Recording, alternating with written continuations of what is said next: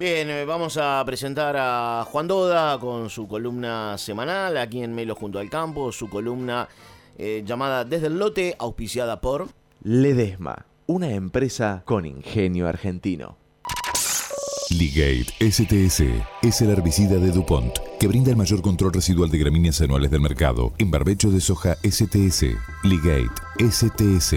Peligro. Su uso incorrecto puede provocar daños a la salud y al ambiente. Lea atentamente la etiqueta. En la era de la robótica y la biotecnología, la gestión y el conocimiento agronómico son herramientas clave para ajustar los números del negocio agropecuario. Desde el lote, historias de vida que dejan huellas de productor a productor. Juan Doda, buen día, bienvenido, ¿cómo estás? ¿Qué tal, Martín? Gracias por la presentación. ¿Cómo estás, Jorgelina? ¿Cómo estás, Juan? Gracias a usted por estar ahí todos los miércoles con su columna desde el lote. Hoy columna número 28 y vamos a hablar 28. de las verdaderas reinas argentinas de exportación.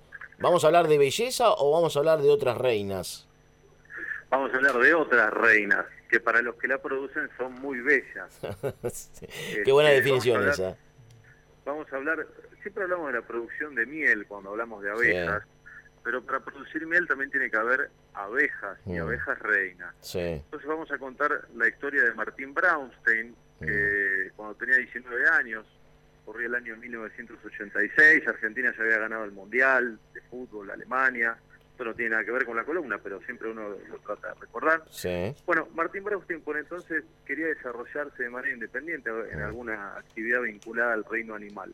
Argentina entonces estaba muy bien posicionada como líder entre los países exportadores de miel y había muchas praderas y campos para que las abejas puedan hacer la polinización, un tema que después vamos a desarrollar en esta columna, Martín. Sí. Entonces, Martín Braustein, en vez de dedicarse a la producción de miel, vio la beta para empezar a producir abejas reina. Mm. Viajó a Estados Unidos, se capacitó ahí durante tres años y en el año 1991, en una feria apícola muy tradicional que se hace en la ciudad de Azul, en la provincia de Buenos Aires, conoció a su mujer, la ingeniera agrónoma Sonia Beretoni.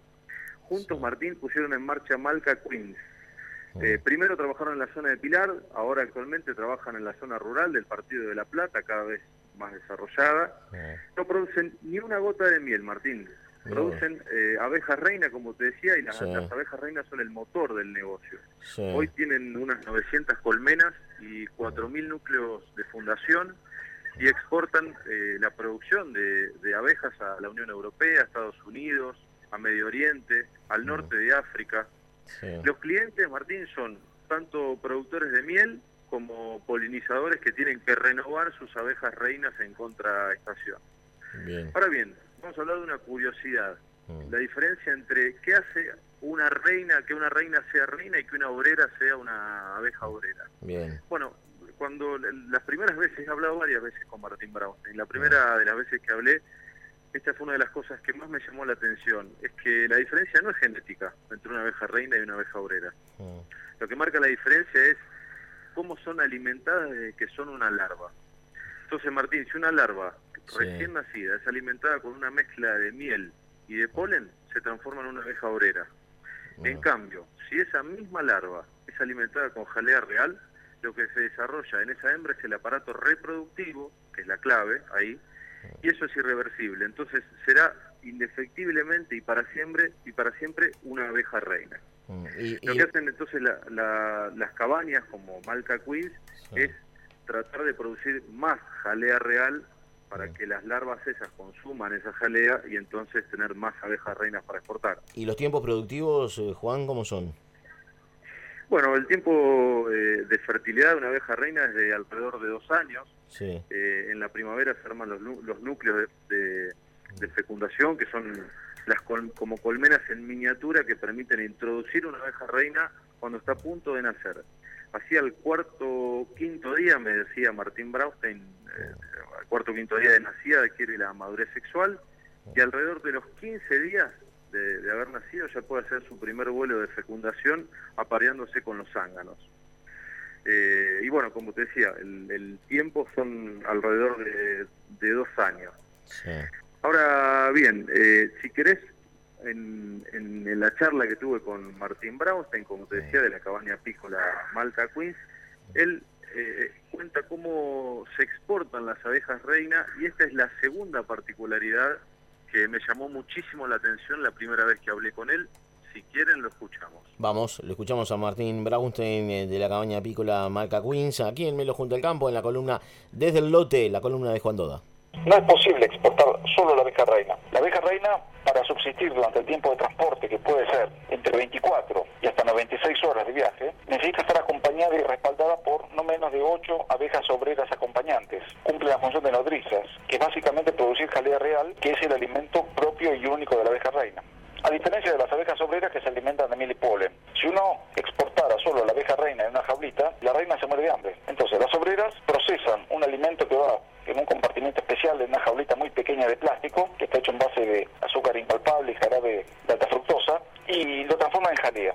Ha sucedido un cambio agronómico muy importante en nuestro con la intensificación de la agricultura, la disminución en las praderas naturales, la abeja tiene bastante dificultad en encontrar fuentes de néctar como se encontraban hace 15 o 20 años. La pampa húmeda, hasta hace no muchos años, en un lugar eh, ideal para la práctica de la apicultura. Hoy, la apicultura argentina se ha reducido prácticamente a la mitad en cantidad de colmenas, se ha reducido notablemente el volumen exportado de miel. La apicultura eh, cumple un rol fascinante de polinización. ¿Qué es la polinización? Transferir el polen de la zona masculina de la planta a la zona femenina, lo cual permite que haya frutas. Sin polinización no podríamos dar ni manzanas, ni peras, ni ciruelas. Bien, ahí Martín Braustein, ¿no? Hablando del rol de la polinización para la producción. Sí, Martín, él dice manzanas, peras, ciruelas, cítricos, almendras, girasoles, este, kiwi. El otro día hablaba con un productor de kiwi y que me decía que con esta, estos días más de lluviosos y demás se estaba complicando la polinización, ellos trabajaban igual con una polinización inducida, pero eh, las abejas realizan un trabajo, las abejas como otros insectos, como decía Brownstein, hacen un trabajo fundamental y se han ido quedando sin, como decía por allí Brownstein, sin praderas, porque la, la ganadería se ha ido más hacia fieldos. De todos modos, él cree que agricultura intensiva eh, con, con, la apicultura. Me decía el ejemplo de lo que ocurre en Nueva Zelanda, que pasó de unas 300.000 colmenas a más de 500.000 los últimos los últimos años y no ha, no ha decaído la producción de frutos. Eh, bueno, Argentina tiene unas 2 millones de colmenas, está bastante bien posicionado, pero hace una década tenía 4 millones, o sea, el doble. Sí. Eh, mira, Martín, otro dato que rescaté preparando esta columna para hoy. Según Greenpeace, en Europa el 84% de los cultivos y el 80% de las flores silvestres dependen de la polinización que hacen los insectos. En Argentina, ensayos llevados adelante por el INTA también un poco reafirman esta estadística e indican que más del 70% de los cultivos en promedio depende de la polinización para aumentar los rendimientos. Sí. Este, es, es, algo, bueno, fundamental, algo que quizás no se ve, que sería como el trasbambalina de, de la producción de frutas y hortalizas, pero que es fundamental, es clave y hay que cuidarla. Eh, Juan, eh, ¿tenés datos sobre consumo actual de miel en la Argentina? Sí, mira, eh, China, Argentina es el tercer productor mundial de miel con el 11% y exporta el 95% de la miel que produce. Esto quiere decir que consume muy poco internamente. Consumimos solamente 200 gramos de miel por habitante por año. El líder en el capítulo del consumo, Martín, es Nueva Zelanda o Alemania, que consumen alrededor de un kilo y medio per cápita por año. Y el líder en producción, dijimos Argentina el tercero en producción de miel, el líder es China con el 35% de la producción mundial de miel. Ahora, no se trata solo de consumo de miel, no sé, yo la tomo cuando me duele la garganta, un té con miel muchas veces me salva.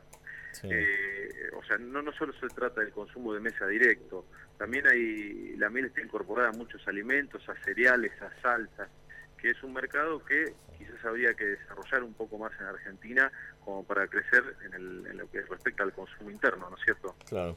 Bien, Juan, muy pero muy interesante la historia de Martín Braunstein y su mujer Sonia Beretoni con eh, su cabaña, emprendimiento Malca Quince.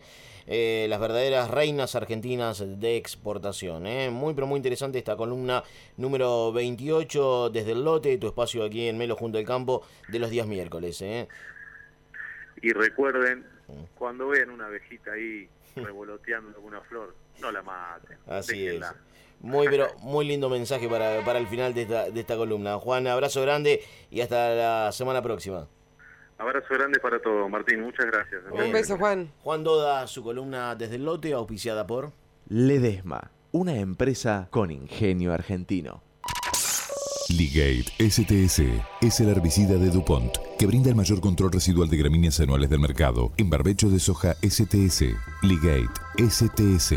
Peligro. Su uso incorrecto puede provocar daños a la salud y al ambiente. Lea atentamente la etiqueta.